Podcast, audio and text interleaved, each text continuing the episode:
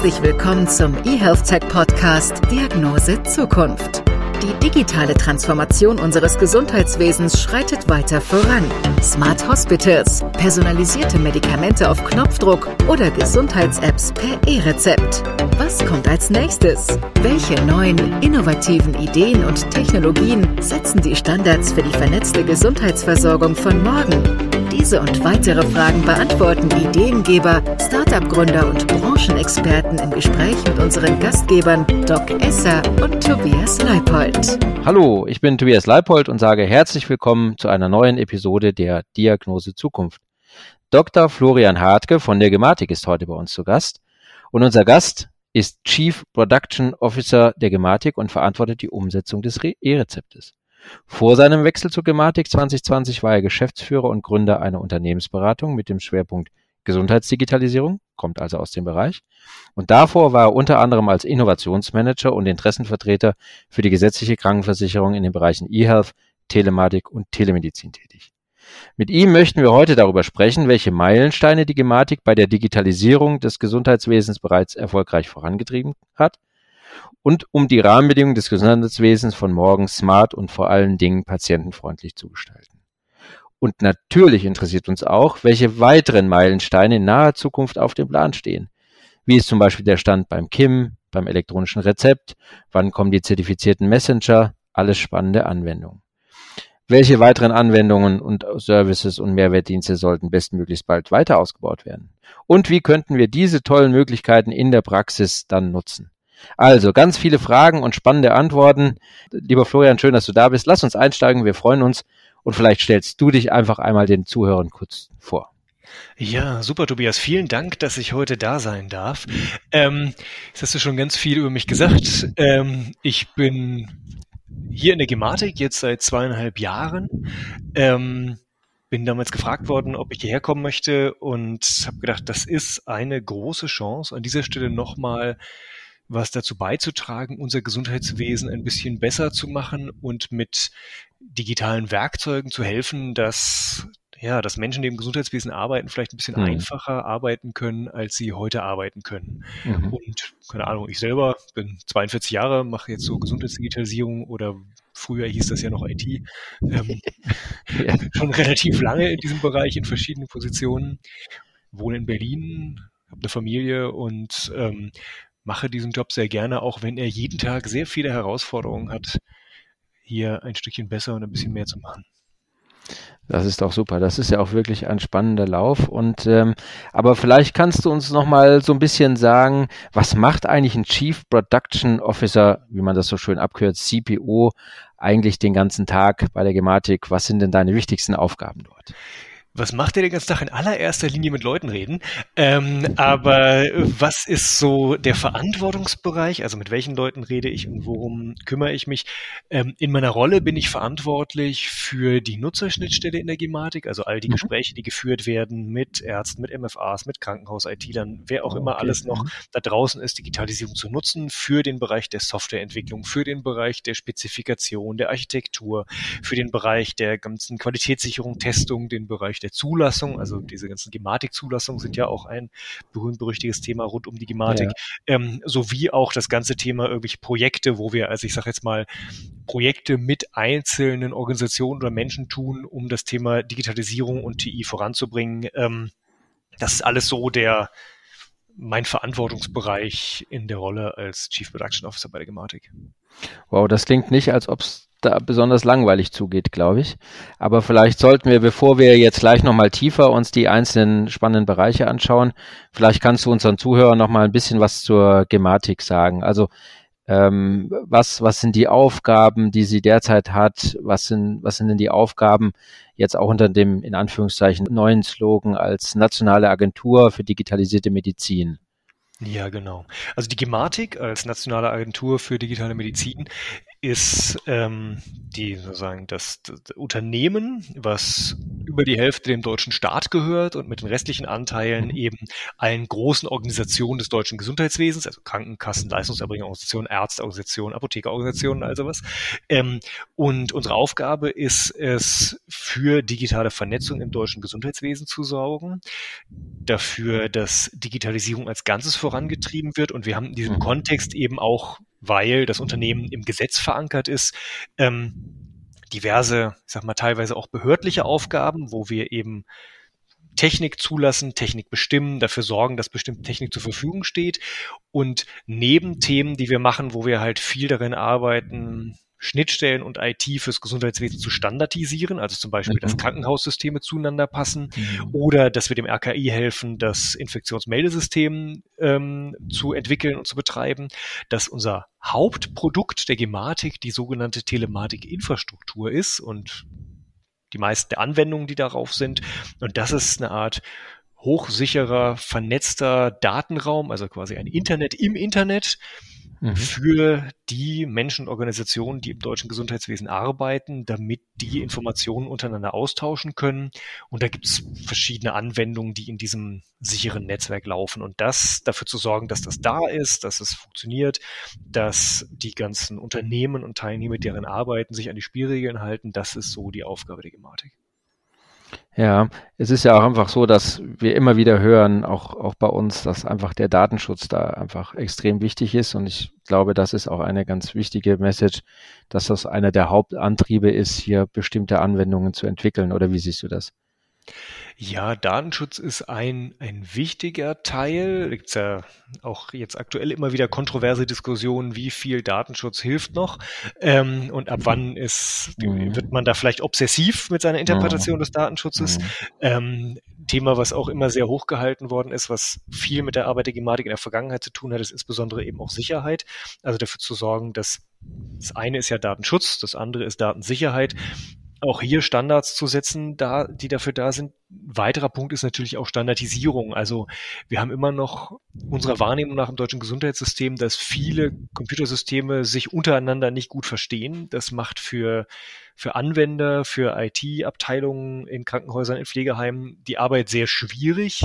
Ähm, und hier eben auch daran zu arbeiten, dass es einfacher und besser wird, miteinander in den Sektoren zu kommunizieren. Das ist was, woran viel gearbeitet wird. Und ja, ich sage jetzt mal, wir versuchen heute oder wir sind eigentlich seit, seit einiger Zeit dabei, eine Reise anzutreten, nachdem insbesondere im Kontext der Gematik, sage ich jetzt mal, ein sehr starkes Primat beim Datenschutz oder bei, bei der Datensicherheit gelegt worden ist. Das war quasi immer das, das härteste Argument dass wir daraus gelernt haben und immer mehr als Organisation uns darauf fokussieren, zu sagen, ja, wo ist denn die Grenze, damit auch Nützlichkeit entsteht. Also dass, dass das mhm. ausgewogen sein ja. muss. Natürlich ist es wichtig, dass wir Datenschutz haben, es ist wichtig, dass wir Datensicherheit haben, aber es ist auch wichtig, dass das, was wir tun, irgendwie benutzbar und nützlich ist.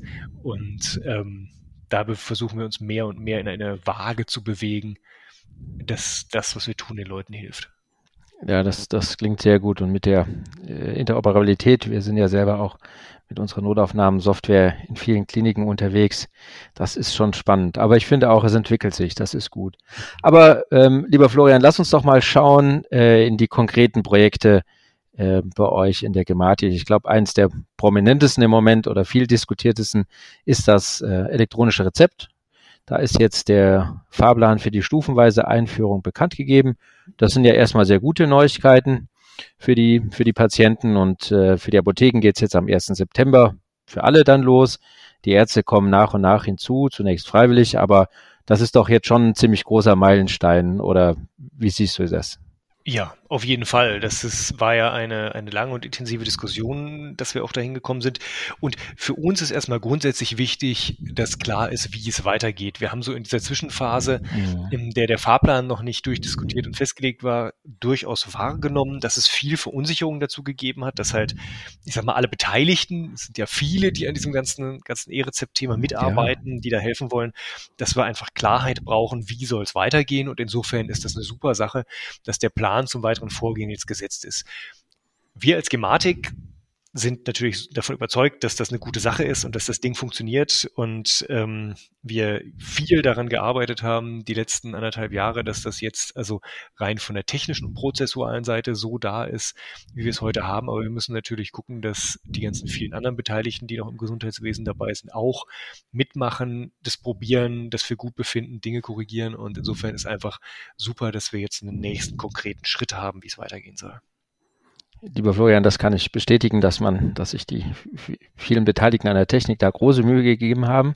Und ähm, es ist ja auch schön, dass es da ähm, jetzt ähm, vorangeht. Was, glaube ich, viele auch nicht wissen oder was vielen vielleicht oft nicht so klar ist, beim elektronischen Rezept sind tatsächlich wirklich sehr viele ähm, menschliche äh, oder viele Menschen dran beteiligt an einem äh, elektronischen Rezept, aber eben auch sehr viele unterschiedliche Systeme, die angebunden werden müssen und ähnliches. Das ist schon eine ziemliche Durchschnittanwendung durch das mhm. Gesundheitssystem. Ja. Und ähm, vielleicht ist es ja auch so, dass durchaus nützliche und ja auch gut entwickelte E-Rezept, wie du sagst, ähm, warum tut sich das eigentlich so schwer? Und ist es eigentlich nicht so, dass das elektronische Rezept vor allem an sich schön ist, sondern dass, dass, dass das, was dann damit möglich ist und was darauf dann für Services gebaut werden können, dass das eigentlich ähm, das ist, worauf wir alles warten und dass da eigentlich ja wirklich auch gute Dinge auf uns zukommen, gerade auf die Ärzte. Vielleicht kannst du da noch was dazu sagen. Ja, klar. Also Unsere Einschätzung dazu ist, ich meine, wir haben ja auch dazu gelernt, auch über die letzten Jahre und über die, die verschiedenen Starts der, mhm. der Anwendung der Telematikinfrastruktur, wo man einfach selbstkritisch sagen muss, wo wir als Gematik und sicherlich auch mit unseren Beteiligten zusammen einfach noch nicht wirklich gut sind, ist der, ich sag mal, der sogenannte Change Management Teil von Einführung von Anwendungen, also mhm. die menschliche Komponente. Mhm. Das ist wenn man so aus, aus dem klassischen IT-Projekt kommt, heißt es immer, die Veränderung der Leute, das, die IT zu benutzen, mit denen was zu machen, ist die Hälfte des Projekts. Mhm. Ähm, weil eine Technik hinstellen, das ist Handwerk, das kann dann irgendwie noch jeder.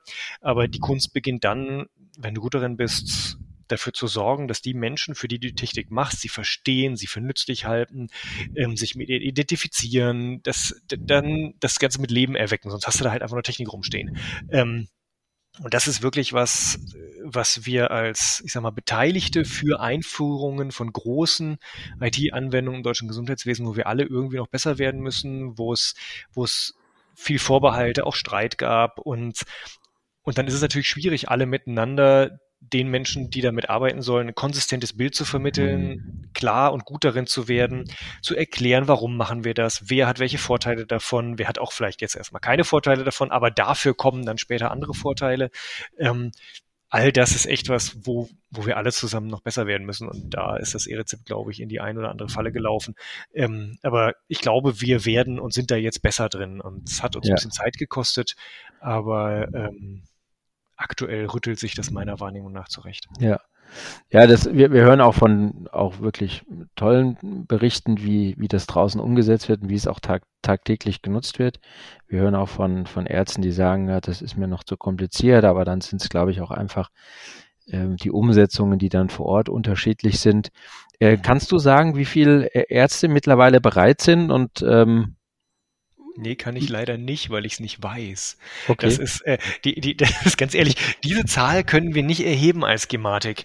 Wir wissen nicht, wissen nicht, wie viele Ärzte mittlerweile draußen sind und wie viele bereit sind. Ähm, das ist, wir, wir haben da Anfragen gestellt, insbesondere an, an die Industrie und unsere Gesellschafter. Ähm, aber das ist also so wie heute Digitalisierung, IT-Systeme und Verantwortlichkeiten funktionieren alle miteinander, ist das faktisch sehr schwer zu sagen. Ich weiß es nicht. Ja, trotzdem können wir sagen, dass ähm, ihr als Gematik ein wunderbares äh, Dashboard äh, entwickelt habt und auch öffentlich mhm. darstellt. Das auf, an der Stelle können wir da sicherlich auch nochmal darauf hinweisen, mhm. auf der sehr spannende Kennzahlen zu erkennen sind. Ja, ja also da genau, da auf jeden Fall sehr gerne. Ähm, die, da haben wir eine Webseite von unserer Seite verweisend, äh, wo jeder nachgucken kann. Das sind immer die täglich aktuellen Zahlen, die Nutzungskennzahlen, die wir kennen. Also zum Beispiel, wie viele Rezepte sind wirklich in der Apotheke eingelöst worden oder all solche Sachen, ähm, wo man genau nachgucken kann, wie ist der Stand und wie schaut's aus. Und wir haben ja noch die andere Seite ähm, der, der TI-Score, wo wir auch Hersteller von Praxissoftware, von Apothekensoftware, von Krankenhaussoftware ähm, gebeten haben, uns Informationen zu geben, wie weit mhm. ist ihr System, so dass jeder draußen nachgucken kann. Einfach auf der Internetseite kann mein IT-System E-Rezept, was brauche ich, was habe ich, wie weit bin ich und kann sofort loslegen und mich an meinen Hersteller wenden. Ja, super. Ähm, lass uns doch auch mal auf die Seite der Apotheke schauen. Mhm. Ähm, da sieht man, glaube ich, auch ganz gut, das ist ja gar nicht so trivial. Man macht nicht nur, nur in Anführungszeichen den Knopf an, aber man muss an die TI angebunden sein. Also das kann man gut machen. Man braucht ein Software-Update, dann äh, gibt es auch eine entsprechende E-Rezept-Schulung, äh, die das Team da entsprechend absolviert. Und wenn das sozusagen alles erfüllt ist, dann wird man, wie du gerade schon sagtest, über das Verbändeportal als E-Rezept ready gemeldet und landet dann im Apothekerverzeichnis der Gematik. Mhm. Äh, kannst du es bei den Apotheken sagen, wie viele Apotheken derzeit schon E-Rezept-ready sind? Das letzte Mal, als ich geguckt habe, waren es knapp über 9000 oder sowas, glaube ich. Oh, wow. Ähm, okay. Das ist so in der Größenordnung. Und da steigt das kontinuierlich, weil das ist so, wie du gesagt hast, die Apotheker haben sich auch selber verpflichtet zu sagen, wir wollen alle komplett zum 1.9. vollständig E-Rezept fertig sein. Mhm weil, sag mal, egal wo irgendwie jetzt jemand zum Arzt geht und sagt, mach mal ein E-Rezept, dass alle Apotheken in der Lage sind, das entgegenzunehmen. Und da nehmen wir auch eine, eine große Offenheit wahr, dass die also wirklich sich da aufstellen, sich Mühe geben und sich kritisch konstruktiv mit dem ganzen Ding auseinandersetzen. Super, das klingt gut.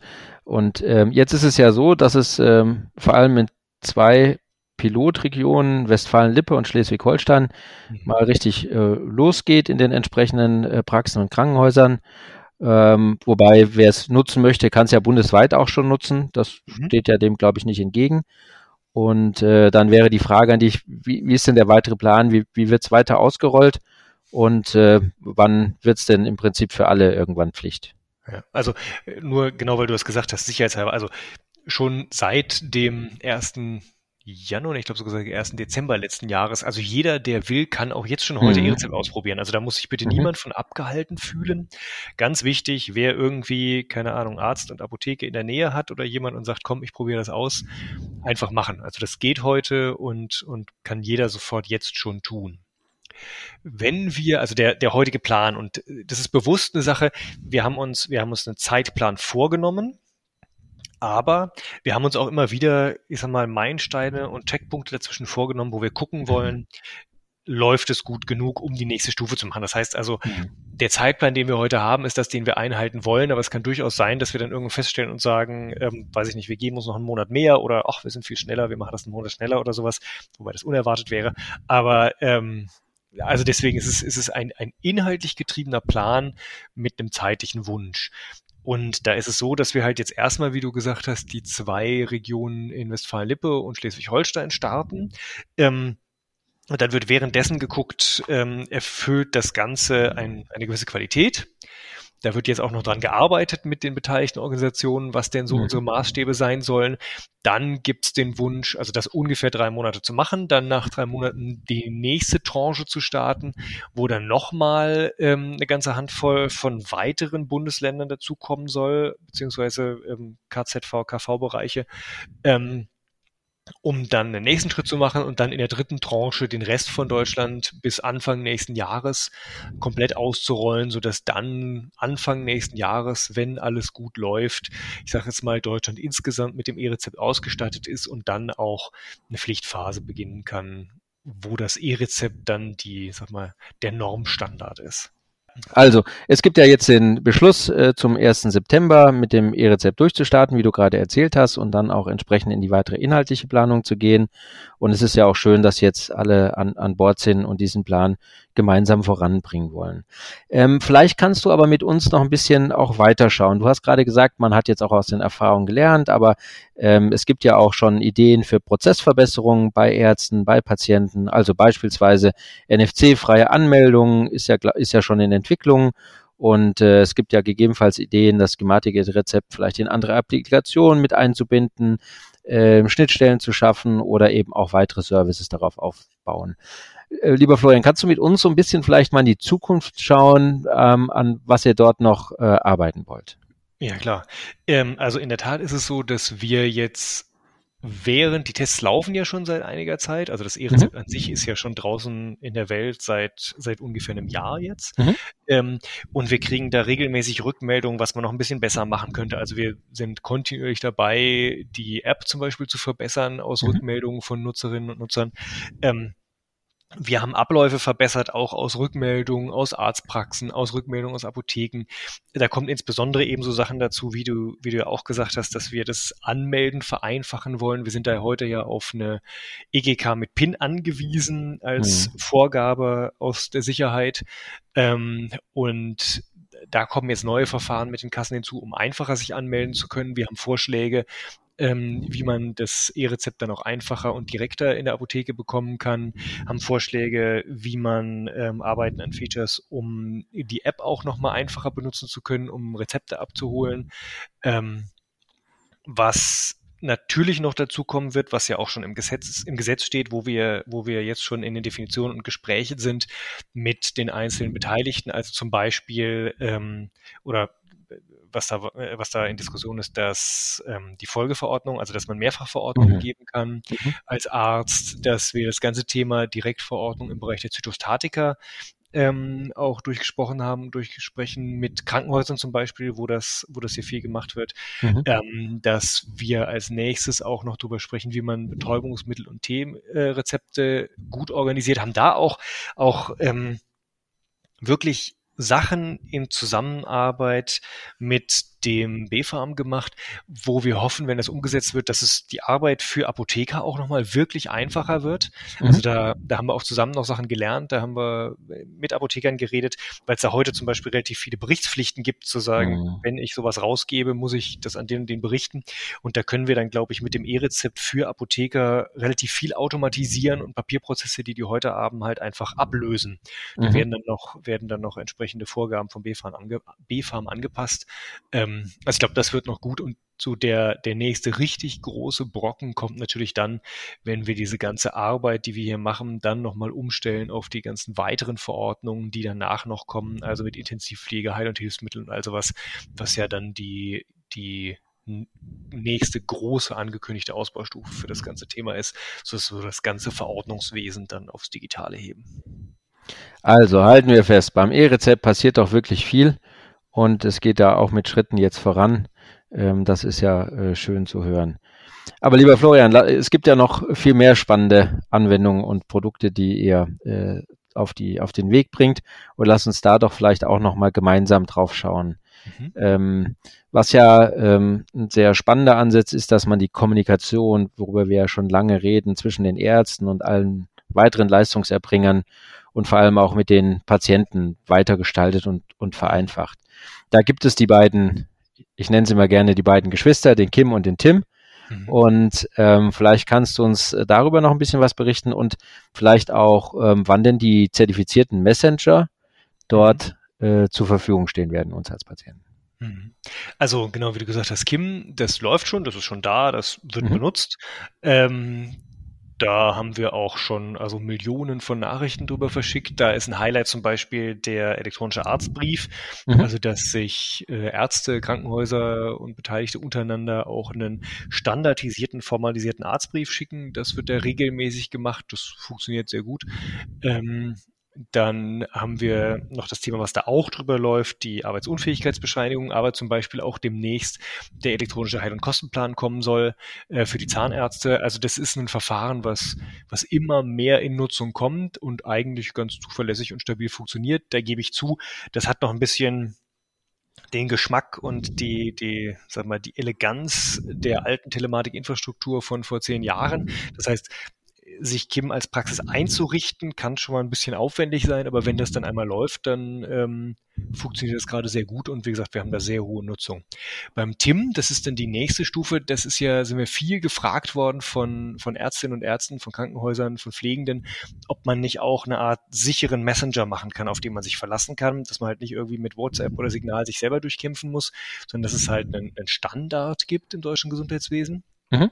Da setzen wir auf das Matrix-Protokoll. Das ist ein Open-Source-Tool, was also in Frankreich auch im Gesundheitswesen verwendet wird, was die Bundeswehr, glaube ich, zur sicheren Kommunikation verwendet. Also, wie gesagt, das ist ein Open-Source-Tool oder ein Open-Source-Standard, kein Tool, ähm, den wir fürs deutsche Gesundheitswesen jetzt einführen. Da haben wir letztes Jahr die Spezifikation zu veröffentlicht. Da haben wir dann noch ganz viel Feedback drauf gekriegt, insbesondere von, von Nutzern oder von Herstellern, die das gerne einbauen möchten und haben jetzt vor ein paar Tagen die neue Version zur Kommentierung veröffentlicht. Also jetzt gerade kann jeder sich das nochmal angucken ähm, und sagen, äh, so ist das gut oder es gibt noch Details und planen das dann jetzt im Spätsommer, Frühherbst final die erste Version rauszubringen. Also nicht die erste, sondern die 1.1 sozusagen, die, die verbesserte Version vom letzten Jahr, auf der dann relativ viele sich gemeldet haben und gesagt haben, wir wollen jetzt Messenger auf der Basis anbieten, sodass mhm. wir eigentlich damit rechnen, dass Anfang nächsten Jahres spätestens eine ganze Handvoll von Messenger-Angeboten da sind für Ärztinnen, Ärzte, Krankenhäuser, Pflegeheime. Also ähm, alle, die da draußen als, als äh, Gesundheitsberufe miteinander kommunizieren möchten und die auch untereinander kompatibel sind. Das heißt, das System ist eben so gestaltet, dass ich, egal wen ich mir jetzt als Anbieter auswähle, weil da gefällt mir die App oder das Programm am besten, äh, es 100% kompatibel ist mit allen anderen, die eben auch nach diesem TIM-Standard miteinander sprechen ähm, und man auch einfach den Hersteller wechseln kann, wenn man sagt, die waren doof, weil wir dafür sorgen, dass die alle untereinander kompatibel sind ähm, so dass es miteinander geht. Das ist aber in erster Stufe halt, was jetzt erstmal für Ärztinnen und Ärzte und Krankenhäuser und oder halt alle, die im Medizinwesen arbeiten. So. Und das kommt dann hoffentlich, kann man sich das ab Anfang nächsten Jahres besorgen. Das klingt sehr gut. Ähm, das ist dann tatsächlich so, dass das eben, dass sie kompatibel untereinander sind. Das ist ja schon mal auch ein guter Fortschritt. Dann gibt es einen gewissen Wettbewerb, aber ähm, das belebt ja oftmals auch die Entwicklung. Ähm, lieber Florian, wir hatten noch mal ein ganz anderes Thema vielleicht eben auch, ähm, wenn du gerade sagst, die Industrie entwickelt. Ähm, auch immer wieder die Frage, wie, wie kann die Industrie äh, unterstützen, wie kann sie einbinden. Wir hatten vor ähm, einigen Wochen ähm, einen Gast von, von Pfizer, der eben sehr stark auf die KI setzt und relativ eindrucksvoll auch äh, berichtet hatte, wie sie damit die äh, Impfstoffentwicklung ähm, sehr beschleunigt haben. Und ähm, ist es vielleicht einfach auch so, dass die Industrie da nicht nur auf ihren möglichen Gewinn oder Profit schauen muss, sondern äh, dass sie eben da tatsächlich auch noch eine maßgeblichere Rolle bei der Entwicklung in der Digitalisierung eine Rolle spielen kann. Ähm, was glaubst du, wo können wir da am besten mithelfen? Also wir würden uns das, oder ich würde mir das sehr wünschen, wenn das passiert, weil man muss ja auch ehrlicherweise sagen, das ist ja die Sachen, die, die wir für verbindlich erklären, denken wir uns ja üblicherweise nicht aus, sondern wir gucken mhm. uns in der Welt an, was haben schlaue Leute in der Industrie, manchmal an Universitäten erfunden oder was wird draußen benutzt und was können wir dann einfach nehmen und zu einem Standard in unserem Wirkungsbereich fürs deutsche Gesundheitswesen erklären. Und da ist natürlich alles, was es an, an ähm, Enthusiasmus an guten Lösungen, insbesondere eben auch an IT-Lösungen oder an digitalen Lösungen, die, die gut gemacht sind für die Nutzer, ähm, das freut uns jedes Mal und das ist, ist eine mhm. große Sache. Wir, wir führen ganz viel Gespräche mit allen möglichen Menschen aus der Industrie, um zu lernen, um gemeinsam zu schauen, wie können wir Digitalisierung besser machen. Das ist ja, wir sehen unseren Job ja in allererster Linie darin, das zu ermöglichen. Unseren mhm. Job so ein bisschen, sage ich jetzt mal, Digitalisierung an den Rändern zu normieren, so dass halt Nutzer digitale Tools miteinander verbinden können, dass was Größeres daraus entsteht, dass das, wie hieß das früher, als noch Web 2.0 war, Mash-ups entstehen können, also Industrie sich hinsetzen kann, Daten nutzen kann, die, die normiert, standardisiert da ist, um darauf noch bessere Anwendungen zu machen. Ja, also mhm. diese Grundlage herzustellen, das sehen wir als unseren Job an, dass, dass sich Industrie an Regeln hält, dass wir normierte, standardisierte, strukturierte Daten haben für noch bessere Angebote aus der Industrie. Ähm, und deswegen ja, auf jeden Fall. Also das würden wir uns sehr wünschen. dass dass eben gerade auch, wenn du sagst, der Kollege hat über KI in der Pharmaentwicklung gesprochen, dass wir durch unser Zusammenarbeiten zwischen Nutzerinnen, Industrie und Gematik die Möglichkeit schaffen, technisch, dass wir solche, solche Datenstrukturen schaffen, damit darauf wieder noch bessere Anwendungen gerne auch durch, durch äh, künstliche Intelligenz entstehen, die uns als Medizinwesen als Ganzes weiterbringen. Mhm. Also der Aufforderung kommen wir gerne nach und die tragen wir natürlich auch gerne in die, in die Welt. Das finde ich, äh, die, diese Öffnung finde ich toll. Freuen wir uns sehr. Und ähm, lass uns doch vielleicht nochmal ein bisschen gerade gucken, wo du sagst Entwicklung und Industrie. Also wo denkst du, wo, wo stehen wir gerade mit der Digitalisierung im Gesundheitswesen? Klar, wir sagen alle, Corona-Pandemie hat einen Schub gegeben. Manchmal hakt's aber vielleicht auch noch ein bisschen ähm, wie können wir da sch schneller werden? Wie können wir bessere Software für Ärzte bekommen, für Apotheken und so weiter und so fort? Oder stehen wir uns da manchmal einfach selber im Weg? Was denkst du da? da hast du ja schon ein, ein, gesunder Mix aus allem von dem, was du gesagt hast. Ähm, ja, also man muss ja ehrlicherweise sagen, die, die, es ist jetzt auch kein Geheimnis, wir, wir sind da noch nicht so super, formuliere ich das mal freundlich. Mhm. Ähm, wir merken das an, an allen Ecken und Enden, dass ich sage jetzt mal, einerseits die, die Fähigkeit, digitale Werkzeuge zu verwenden, noch nicht so weit verbreitet ist, damit natürlich auch teilweise die Gewohnheit und der Willen, aber auch die, die Möglichkeiten und dann kombiniert damit das Geld. Also so die, der ganze Kreislauf von ähm, verstehe ich digitale Tools, verwende ich sie dann, benutze ich sie, kann ich sie mir kaufen, verbessere meine Organisation damit, ist im, im Gesundheitswesen mhm. alles, also bis auf Leuchttürme, da sind wir in Deutschland nicht gut an, an allen Fronten und das merken wir täglich bei allen Sachen, wo wir wollen, dass es seine Breite findet. Ähm, da könnte man an beliebiger Stelle ansetzen, hat jetzt mit, mit dem Krankenhauszukunftsgesetz zumindest in Richtung Krankenhäuser mal so so ein Wurf gestartet in eine Richtung, einen mhm. Schub gegeben, hat zumindest mal, mal Rahmenbedingungen und Geld reingeworfen. Ob uns das weit genug bringt, um gut zu werden in Digitalisierung, bestimmt noch nicht. Kriegen wir ein paar gute Leuchttürme, ja. Hebst das Level, hoffentlich. Hilft das für all die anderen Beteiligten im Gesundheitswesen? Wahrscheinlich nicht. Ähm, und, und auf dieser Ebene und diesem Level müssen wir eigentlich durch, also wenn es ernst gemeint ist, meiner Ansicht nach durch, durch viele Bereiche des deutschen Gesundheitswesens durchgehen und da schauen, was für ein Schub sowohl an Professionalisierung als auch eben dann an technischer Ausrüstung und an Verständnis kann man eigentlich mhm. noch angehen, damit wir mal auf eine Basis kommen, also auf einen, auf ein Niveau und auf ein Level kommen, dass man sich ohne Probleme darüber unterhalten kann, was machen wir als nächstes Interessantes für eine Anwendung, die Wert bringt und nicht darüber, uh, die Praxis verliert den Windows 98 Support.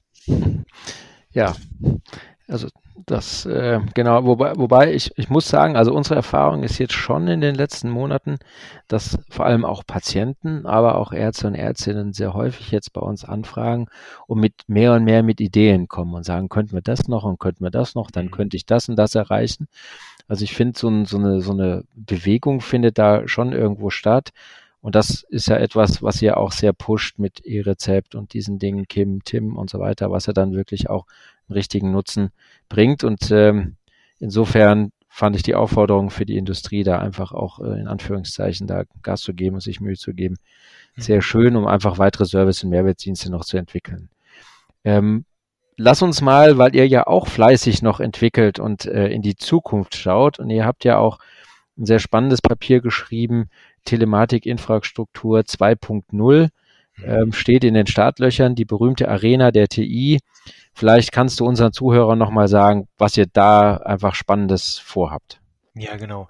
Also da geht es in allererster Linie darum, um das Thema, ich sag mal, infrastrukturelle Leistung. Das klingt mega unsexy, aber es ist ja folgende Geschichte. Ähm, jeder, der mal versucht hat, in den letzten 10 Jahren, 15 Jahren oder sowas in Deutschland ein, ein Digitalprojekt zu machen, der wird feststellen, wenn er das so krafteigener Wassersuppe macht, dass, da gibt es so ein paar Sachen, die sind sehr, sehr anstrengend und irgendwie zwei Drittel des Projektbudgets sind aufgebraucht für Klärung, rechtliche Grundlagen für Datenschutz, Datensicherheit, für Identitäten von irgendwelchen Nutzern und, Mhm. und Basistechnologie, Schnittstellen in Praxissysteme oder in Krankenhaussysteme und dann ist quasi mit den Basics alles weg, bevor man angefangen hat, irgendeinen Versorgungsnutzer zu stiften. Und wir glauben gerade bei der Telematikinfrastruktur, dass das, ich sag mal, hoheitliche Basisdienste sind, die wir eigentlich allen zur Verfügung stellen wollen und können, damit insbesondere alle, wie du gesagt hast, in der Industrie überwiegend, auch in den, in den Häusern selber, in den Organisationen sich darauf konzentrieren können, was sind gute neue Anwendungen für Versorgung und nicht, wo kriege ich denn jetzt das hin, dass der Arzt sich ordentlich mit Nutzernamen und Passwort anmelden kann. Mhm. Ähm, und das bietet die Telematikinfrastruktur auch schon heute, wie sie da ist, aber auf relativ alter Technik, muss man ja sagen. Das Mhm. ganze Ding ist ja vor 10, 15 Jahren konzipiert worden. Die Welt hat sich seitdem weiterentwickelt.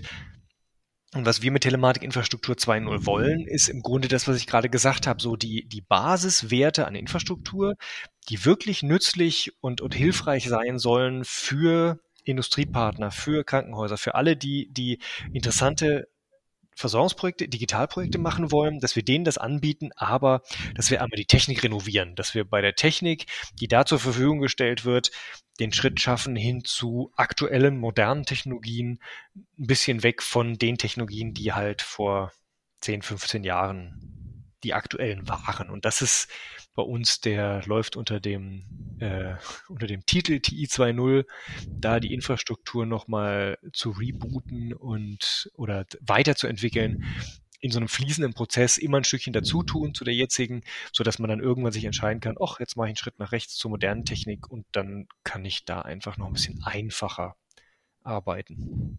Das klingt beides äh, sehr gut, das, das nehmen wir gerne. Und ich glaube, der Name Arena kommt ja auch daher, ähm, dass ihr es eben anderen Services ermöglichen wollt, dort anzudocken, sich sicher anzudocken und eben dann ihre Wirkung zu entfalten. Ist das richtig?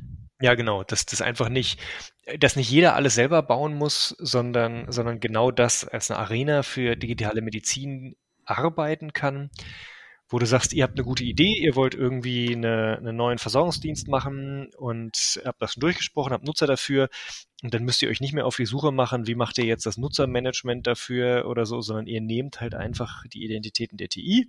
Da wisst ihr, das sind dann alles Ärzte und Pflegekräfte oder auch die richtigen Patienten und zack, könnt ihr einfach euch draufsetzen oder ihr nehmt die Schnittstellen, die etabliert sind, ähm, in die Krankenhaussysteme übers ESIG-Verfahren oder sowas und Mhm. nehmt da die Daten raus und müsst nicht die jedes Mal neu ausfechten mit allen Herstellern. Ähm, weil die einfach eine Feierschnittstelle haben. Und so Sachen, das ist genau das, was wir herbeiführen wollen, damit es einfacher wird, medizinische Anwendungen zu machen. Super, dann müssen wir jetzt nur noch dafür sorgen, dass diese äh, tollen Möglichkeiten auch ordentlich bekannt werden. Ähm, wer macht, wer, wer, wer informiert eigentlich zum Beispiel beim E-Rezept oder beim TIM dann die Patienten? Seid ihr das als Gematik oder äh, mit wem seid ihr da unterwegs? Ja, wir haben da eine, eine Aufgabenteilung, dass, also ich meine, wir als Gematik informieren natürlich auch im Rahmen unserer Möglichkeiten, aber wir sind natürlich kein, keine Kommunikationsagentur oder irgend sowas, Hm. sondern dass die Aufgabenteilung normalerweise so ist, dass die jeweiligen Mitgliedsorganisationen oder die Gesellschafter der Gematik, die für bestimmte sagen wir, Personengruppen stehen, die Aufgaben übernehmen, die dann auch darüber zu informieren. Also zum Beispiel, dass der Deutsche Apothekerverein die Apotheker vereinbart, äh, Mhm. f- informiert, dass die, die Krankenkassen ähm, die Versicherten, also Bürgerinnen und Bürger informieren und so ist das dann immer aufgeteilt. Jeder übernimmt so was. Wir als Gematik stellen häufiger auch mal, ich sag mal so, das Basismaterial zur Verfügung, also so die, die Mhm. Infoschnipsel oder auch mal Filmchen oder sowas, die dann alle selber weiterverwenden können. Ähm, aber wir machen zum Beispiel keine großen Öffentlichkeitskampagnen, äh, wo jetzt alle Bürgerinnen und Bürger durch die Gematik informiert werden. Lieber Florian, jetzt haben wir so viel über Digitalisierung gesprochen und auch zusammen in die Zukunft geschaut, was dort noch alles möglich ist. Und ähm, daher würden wir dir gerne noch eine Frage stellen, ob du denn eine analoge Gewohnheit hast, die sich definitiv nicht digitalisieren lässt in Zukunft. Ja, aber ich fürchte keine super interessante, weil ich einfach das total brauche, morgens in Ruhe meinen ersten Kaffee zu trinken. Oh, Ähm, großartig. Das ist, äh, und da würde ich ungern digital Kaffee trinken. Ähm, Das ist, da gab es früher mal so eine App oder sowas, glaube ich, aus Anfangszeiten des iPhones mit so einem virtuellen Bier und das war auch irgendwie komisch. Deswegen. Äh, es schmeckt einfach nicht. Nee.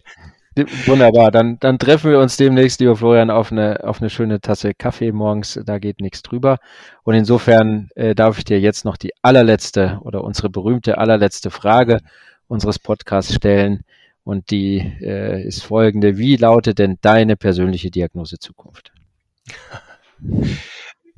Da muss ich ja jetzt schon fast sagen, wie heißt dieses Zitat, äh, Vorhersagen sind besonders schwierig, insbesondere wenn sie die Zukunft betreffen. Ähm, ich glaube, das ist wirklich schwierig und ich glaube, das ist wirklich auch eine, eine Sache, man muss versuchen, sich zu öffnen, nach vorne gestalten und und schauen, wie kann ich die Zukunft so schieben, dass sie zu einem guten Bild wird. Weiß ich deswegen, was aus ihr wird? Weiß ich nicht.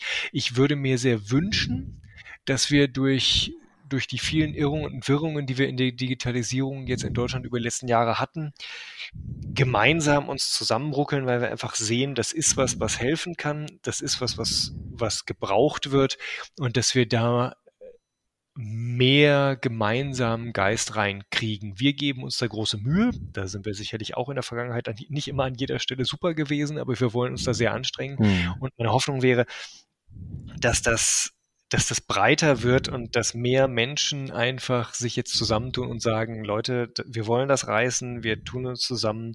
Also sowohl sei es, sei es eben aus der Industrie, aus der Ärzteschaft, aus den Krankenhäusern, aus den Apothekern, von engagierten Patientinnen und Patienten, von Pflegekräften, MFAs, wer auch immer da ist und sagt, komm, wir, wir wollen dem Schub vorangeben und das gemeinsam machen. Und da würde ich mich sehr darüber freuen, wenn wir uns weniger über jedem sein einzelnes Interesse streiten, sondern gucken, hier ist was Interessantes, lass uns doch das Arbeiten für alle besser machen.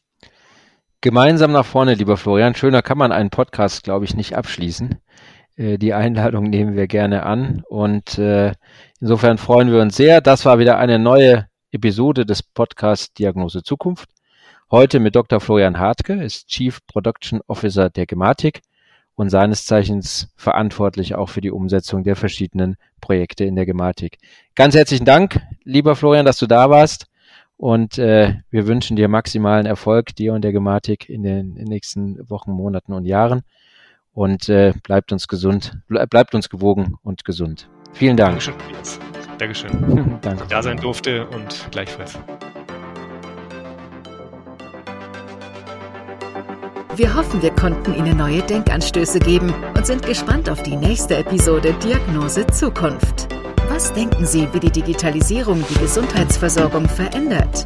Wir freuen uns auf Ihre Meinung, neue Ideen und Gedanken. Schreiben Sie uns an redaktion.diagnosezukunft.de. Folgen oder bewerten Sie uns gern auf Spotify, Apple Podcasts, Google Podcasts, Podimo oder Deezer. Vielen Dank fürs Zuhören. Bleiben Sie gesund.